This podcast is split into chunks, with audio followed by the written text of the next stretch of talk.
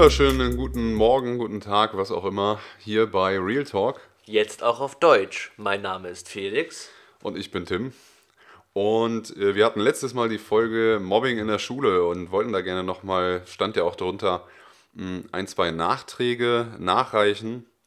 Und äh, da ging es äh, zum einen darum, oder da ging es vor allen Dingen darum, ähm, welche Leute auch von Mobbing häufig betroffen sind, ähm, die wir aber einfach vergessen hatten, beziehungsweise einfach nicht erwähnt haben.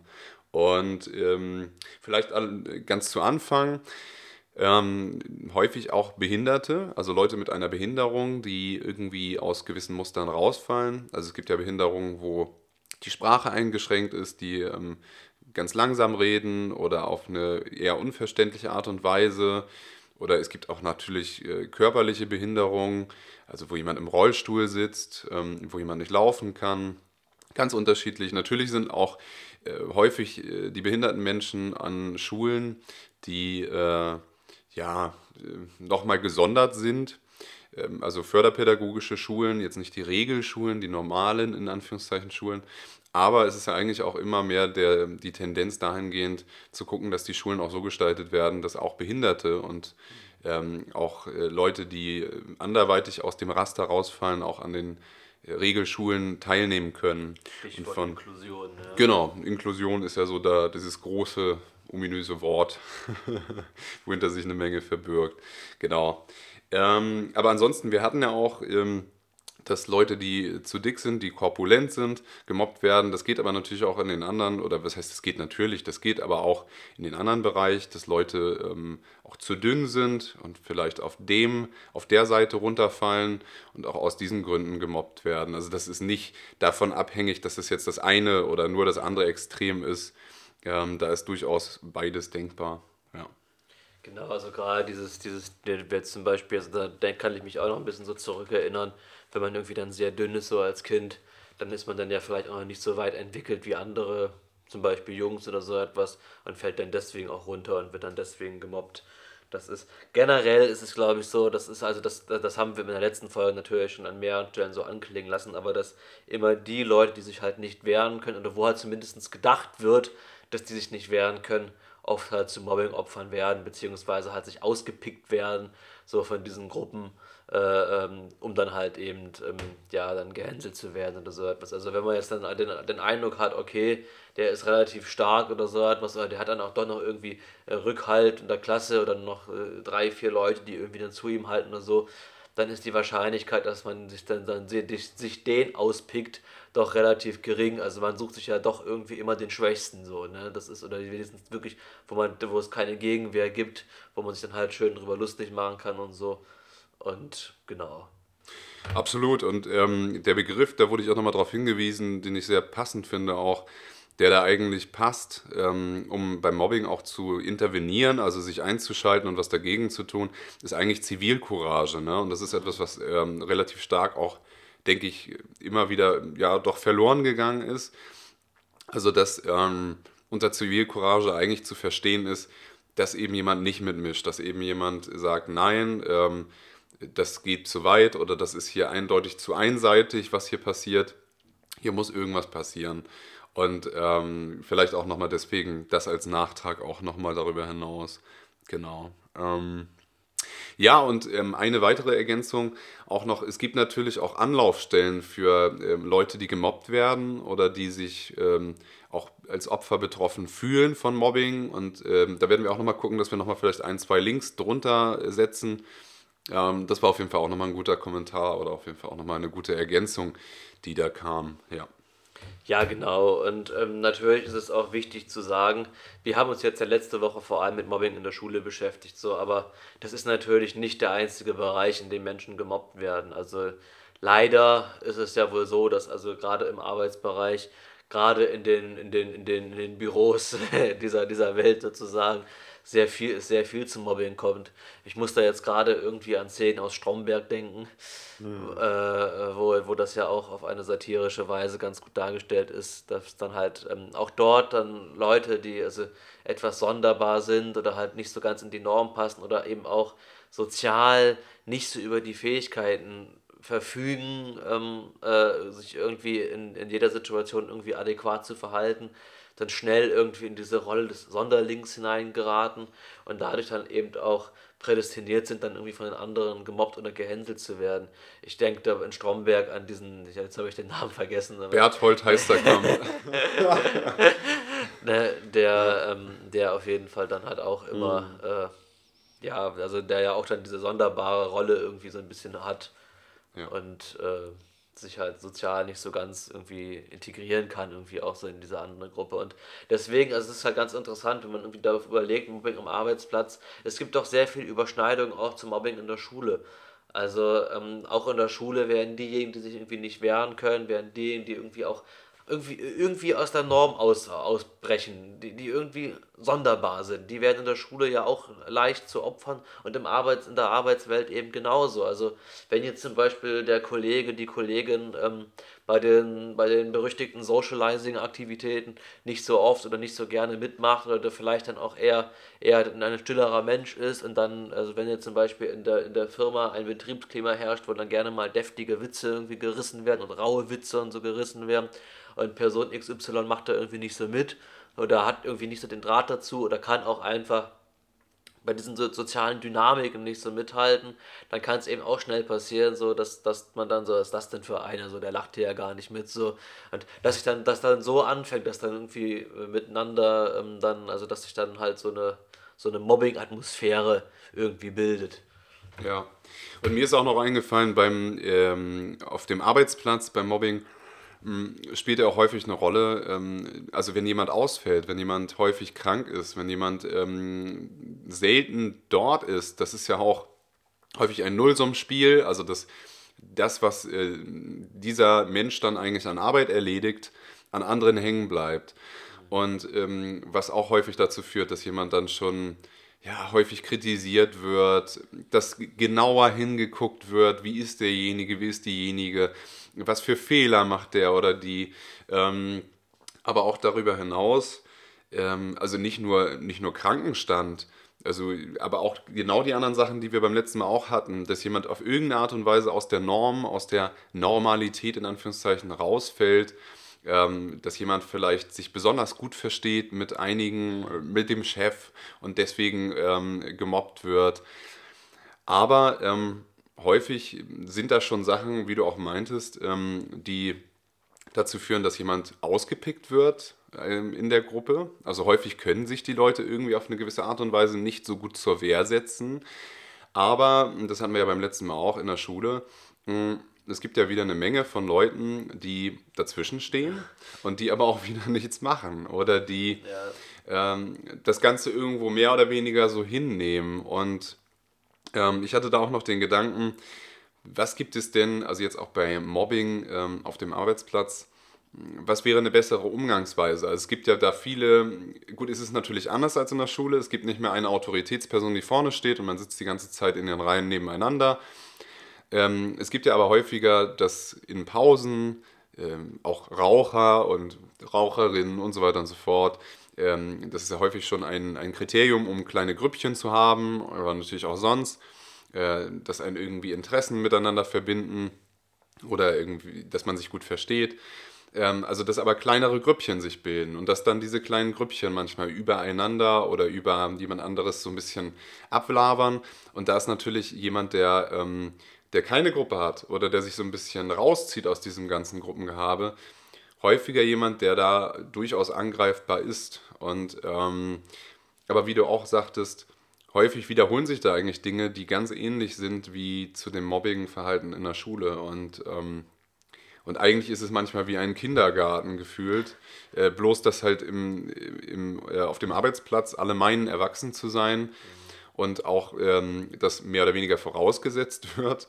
Und deswegen ähm, auch man sich gegenseitig nicht kennt und ähm, auch nicht weiß, was hat der andere alles in seinem Leben durchgemacht, was hat er vielleicht schon für Mobbing-Erfahrungen gemacht, was hat er vielleicht schon für prägende Erfahrungen gemacht, Richtig, ja. dass er kein, auch vielleicht kein Vertrauen hat in Gruppen und in Gruppenkontexte.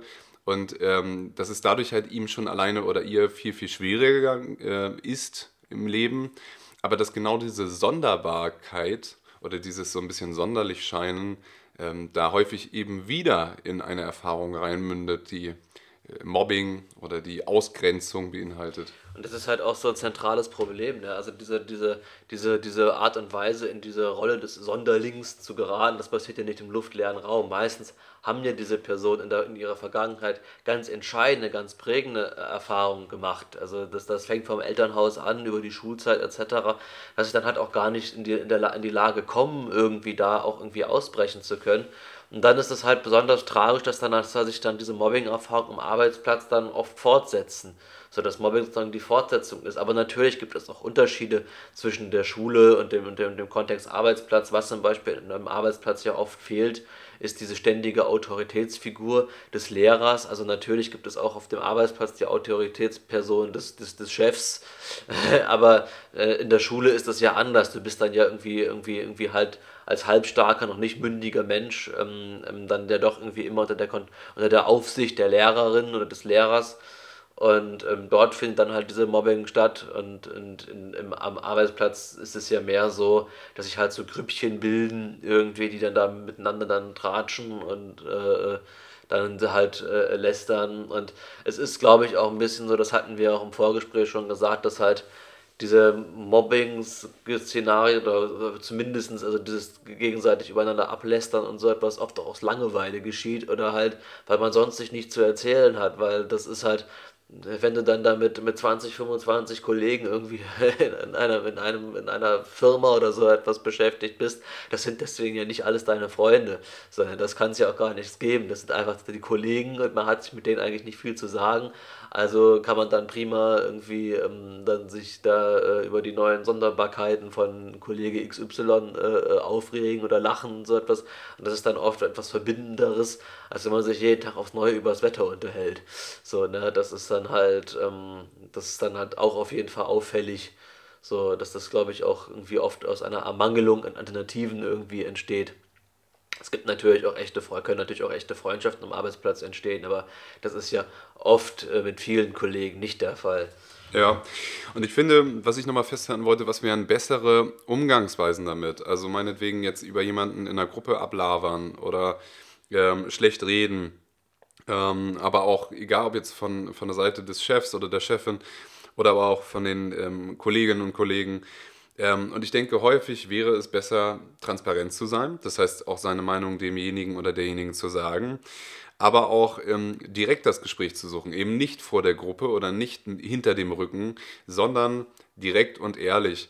Und ähm, das natürlich auf eine Art und Weise, dass der andere sich das annehmen kann. Also ehrlich mit der Holzhammer-Methode, ähm, haut drauf, wird auch nicht immer funktionieren da muss man den anderen auch schon ein wenig kennen und ein wenig einschätzen können, wie empfindlich der auf Kritik reagiert. Und auch das ist natürlich immer wieder mal äh, auch ein Punkt, ähm, wenn jemand sehr empfindlich auf Kritik reagiert und alles zurückweist, ist das natürlich auch schwierig, mit demjenigen ins Gespräch darum zu gehen. Aber ich denke, auch da ist es eigentlich immer wieder wichtig zu sagen, ähm, die Kritik, du bist jetzt nicht als Mensch schlecht, aber das möchte ich dir zumindest sagen. Also ich möchte dir da auch ehrlich zurückspiegeln. Ich möchte dir auch ehrlich sagen, wie ich dich empfinde oder wie ich das empfinde und eigentlich da auch den, das zumindest besser zu machen als die anderen, weil wir hatten das halt auch im Vorgespräch, ähm, wie kann man damit eigentlich umgehen und teilweise, vielleicht ist man ja auch neu in der Arbeitsstelle und dann sich beispielsweise rauszunehmen, zu sagen, nein, ich interveniere hier sofort, ich sage sofort etwas dazu, ich gehe dahin und sage, das könnt ihr nicht machen und jetzt haltet mal den Mund.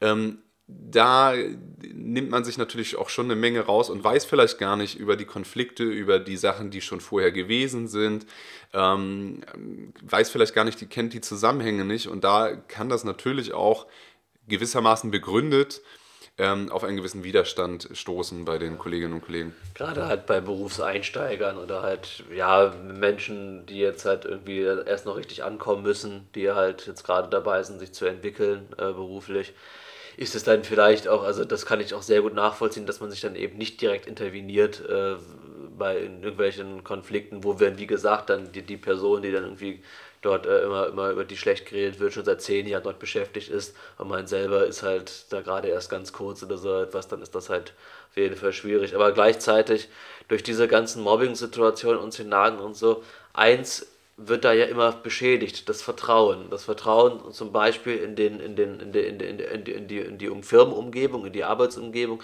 meinetwegen auch das Vertrauen in den Chef.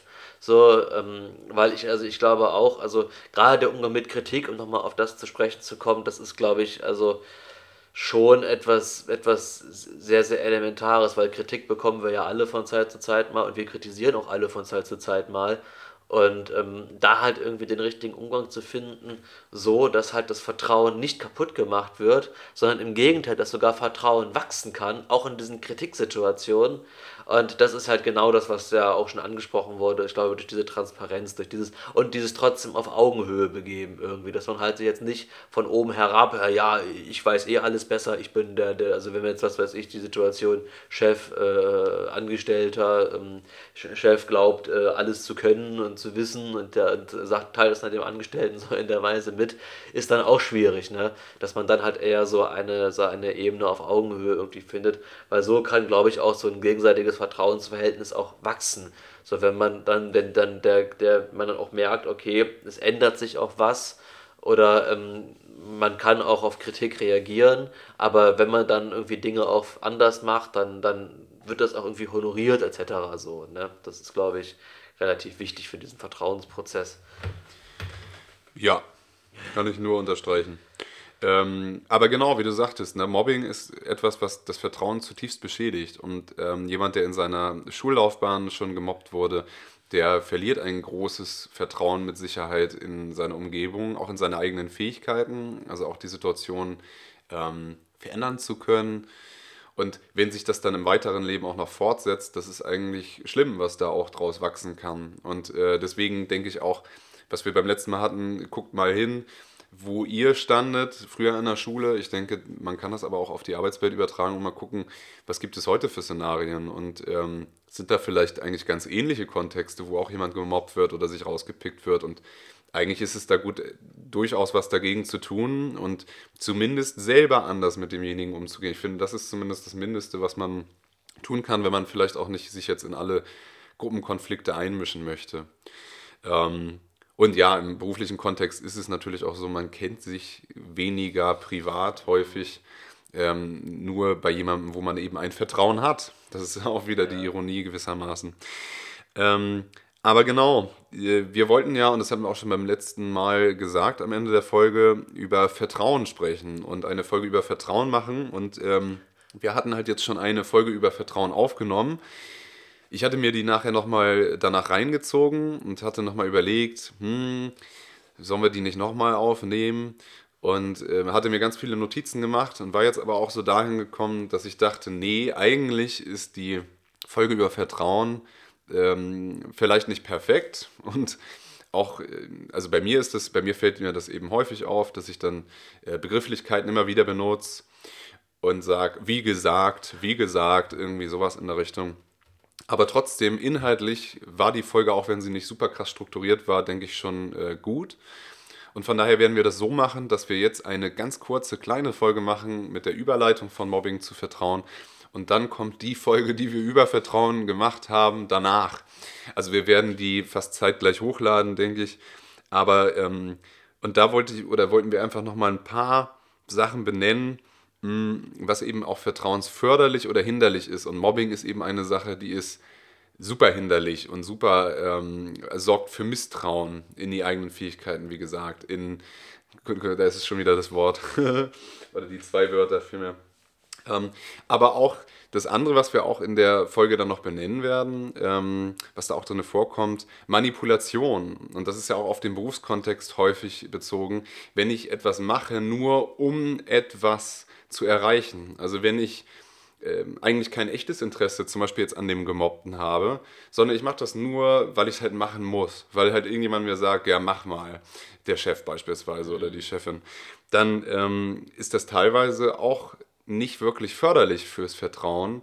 Klar, vielleicht im ersten Moment erstmal schon, aber auf lange Sicht fühlt derjenige oder diejenige sich vielleicht total hinters Licht geführt und äh, denkt sich, ja super, das war ja gar nicht ehrlich. Das, äh, derjenige hat gesagt, hier, ja, ähm, schön, dass du dieses und jenes machst oder doof, dass du das machst, aber jetzt lavert der doch hinter meinem Rücken und jetzt es kommt doch auf einmal wieder raus, dass der das gar nicht mit mir ehrlich gemeint hat. Und eigentlich ist das dann ja wieder was, was dieses Misstrauen weiter aussät und vertieft.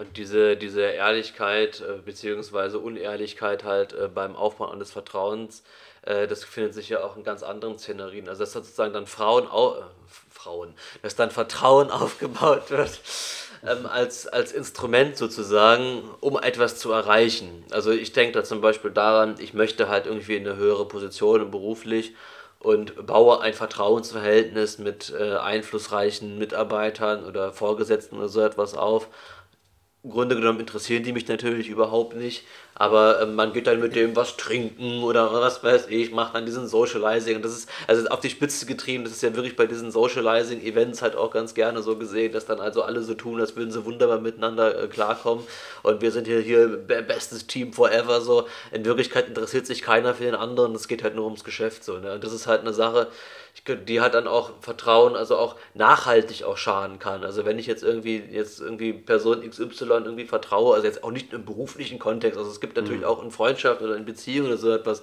ich vertraue Person XY so und vertraue dem vielleicht auch irgendwas an, so aus meinem Leben so etwas und diese Person nutzt das dann aber nur aus irgendwie für den eigenen Vorteil oder so etwas dann habe ich als Geschädigter sozusagen vielleicht auch, wenn ich dann wieder einen anderen Menschen kennenlerne, äh, dann weniger Vertrauen, dem irgendetwas anzuvertrauen oder mit dem irgendwie, irgendwie näher mich kennenzulernen, obwohl der überhaupt nicht diese falschen Absichten hat, wie das die andere Person hatte, einfach weil man das dann mal erlebt hat. Also das ist dann halt auch so ein, so eine, so, so, so ein Teufelskreis, den das nach sich ziehen kann. Ja. Und ähm, ich finde auch noch weitere Punkte, die vertrauensförderlich äh, oder hinderlich sind. Hm, da war mir noch eingefallen, äh, wenn jemand unter starker kritischer Beobachtung steht, und das ist ja jetzt auch wieder bei dem Beispiel, was wir vorhin hatten, eine Person, die auf dem Arbeitsplatz häufig fehlt, die steht häufig unter sehr kritischer Beobachtung. Also da heißt es schon, hm, da müssen wir jetzt nochmal genauer hingucken, ob das wirklich so weitergeht. Und äh, ja, das ist halt auch ein, ein Kriterium, um jemanden rauszuwerfen. Ne? Ähm, aber, und das finde ich auch noch im aktuellen Kontext nicht unwichtig, jetzt gerade mit Corona ist ja auch wieder so diese Frage mit, ähm, äh, ja, dass ich sag mal, denunziert wird oder dass ähm, ja, jemand angeschwärzt wird, schon wieder aktuell. Also wenn jetzt Leute irgendwie eine Party irgendwo feiern und eben mehr als Haushalt plus eine Person sind, mag das ja durchaus vorkommen, dass äh, auch die Polizei gerufen wird und gesagt wird, hier sind mehr Leute als erlaubt. Und äh, genauso bei der Polizei es ist ja auch ähm, kein großes Geheimnis, dass das Denunzieren auch wieder zunimmt und dass es aber auch politisch gewollt ist von den oberen Kreisen. Also dass ähm, da eigentlich eine Homogenität erzeugt wird und vor allen Dingen geguckt wird, äh, dass alle auf einer Linie fahren und nicht irgendwelche Leute abweichen.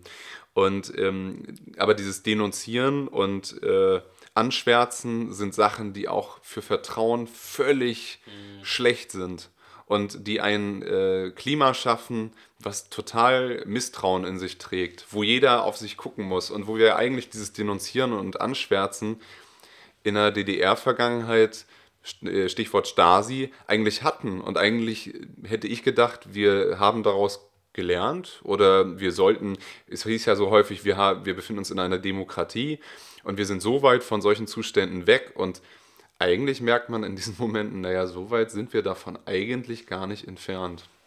Ja, und wenn jetzt halt jeder seinen Nachbarn irgendwie anschwärzt, weil der, was weiß ich, jetzt dann doch nicht Corona-konform irgendwie sich mal verhalten oder so etwas, das schafft dann halt auch wirklich so eine Atmosphäre des, des, des Unvertrauens und, und, und des Misstrauens. Äh, äh, und das bleibt dann ja auch, dann ist Corona irgendwann wieder vorbei, aber ähm, diese, diese, diese, diese Schäden, die dann entstanden sind, durch dann dieses Denunzieren so etwas, also das verändert ja auch eine Gesellschaft als Ganzes, dass dann eben die Menschen tatsächlich, also, also, also die Atmosphäre, also das Klima kälter wird, dass man, dass man irgendwie den, auch den anderen nicht mehr so viel irgendwie anvertraut oder nicht mal sozusagen in die Haustür reingucken lassen möchte, äh, auch wenn dann die Situation, die jetzt gerade da ist, zum Beispiel die Corona-Verordnung oder so etwas, dann halt längst vom Tisch sind. Ja. Und ähm, Vielleicht auch noch zur, zur Überleitung zum, äh, zu diesem Thema Vertrauen. Es ist wie gesagt ein wenig durcheinander in der nächsten Folge und wir, wir haben jetzt einige Sachen schon ergänzt, die da eben nicht vorkamen. äh, wir hatten halt auch noch so Beispiele und ähm, ein Beispiel ist ja Lügenpresse, der Begriff, der halt so totales Misstrauen in die Welt, beziehungsweise in diesem Fall in die Medienlandschaft, in die vierte Gewalt des Staates ähm, schmeißt. Ich dachte aber auch noch an einen positiven Begriff, äh, Vertrauensvorschuss, also wo erstmal ein Vertrauen gegeben wird, ohne dass jemand weiß, wie sich die Situation beispielsweise entwickelt oder wie sich der andere verhält. Ähm, also es gibt ja so, so Begrifflichkeiten, in denen einfach auch schon Vertrauen oder Misstrauen auch schon so mitschwingt. Und wir beginnen die nächste Folge, wir werden die nächste Folge mit dem Urvertrauen beginnen. Und das war noch ein bisschen undifferenziert oder ungenau ähm, dass der Säugling da die Erfahrung macht, kann ich meiner Umwelt, also Mama und Papa, eigentlich vertrauen? Also wenn ich schreie, wenn ich weine, wenn ich heule, ähm, passiert da etwas? Werde ich versorgt? Ähm, wird auf mich geguckt?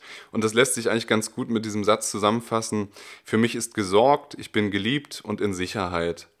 Und ähm, genau, das vielleicht nochmal als Ergänzung zu dem kommenden, zu dem folgenden. Aber vor allen Dingen noch ein wichtiger Punkt, da wir ja auch gerade über den beruflichen Kontext gesprochen haben, in dem sich äh, auch Mobbing stattfindet, wo ja vieles aber dann doch eher zweckorientiert ist, wo es häufig dann doch darum geht, ähm, wie gewinne ich das Vertrauen von äh, meinen Untergebenen. Ja, warum geht es? Natürlich, damit an sich das Unternehmen reibungsloser funktioniert. Es geht aber nicht darum, dass man sich jetzt wirklich für die ja. Mitarbeiter und Mitarbeiterinnen interessiert. Zwingt zumindest nicht, ist nicht vorausgesetzt. Und uns geht es aber um das in Anführungszeichen echte Vertrauen. Deswegen ist der Fokus in der nächsten Folge ähm, vor allem darauf, dass ähm, im privaten Kontext, also in Beziehungen und in Freundschaften, Vertrauen äh, stattfinden kann. Und ähm, der berufliche Kontext ist eigentlich ausgeklammert. Genau. Und ähm, deswegen Vertrauen äh, erwächst ja auch im Grunde genommen aus den Beziehungen, aus der Freundschaft heraus. Und dann kann natürlich dieser, diese Vertrauenserfahrung auch wieder im beruflichen dann genutzt werden, im beruflichen Alltag. So, ne? Aber es ist halt auch wichtig, dass es halt wirklich auch um das echte Vertrauen geht und nicht darum, es gibt ja tausende Coaches und, und, und Seminare und so etwas, äh, die dann irgendwie einem verkaufen wollen, wie irgendwie Vertrauen funktioniert oder aufgebaut werden soll. Und ich glaube, ich werde da auch noch ein bisschen was zu dem Thema in der nächsten Folge dann erzählen. aber ähm, ja, kleiner Funfact am Rande, wir haben das gerade schon mal aufgenommen und dann heißt es aber die Aufnahme abgebrochen. Aber ähm, auf jeden Fall ähm, geht es uns halt um das echte, grundlegende Vertrauen. Ganz genau. Ja, und deswegen müssen wir halt ein bisschen schmunzeln oder ein bisschen lachen, weil ich fand eben gerade, wir hatten das noch besser auf den Punkt gebracht. Und wenn man das schon einmal auf den Punkt gebracht hat und dann direkt nochmal aufnimmt, also war jetzt eine kurze Unterbrechung halt einfach drin, ähm, dann äh, klingt das auf einmal wie die Kopie von der Kopie. Aber in diesem Sinne hört ihr in der nächsten Folge die Folge, die wir schon aufgenommen haben. Und, ähm, und wir wünschen euch eine gute Zeit mit der Folge hoffentlich. Und ihr könnt uns vertrauen, dass diese Folge wieder genauso stark wird, wie ihr es gewohnt seid. In dem Sinne, macht's gut. Bis denne. Antenne.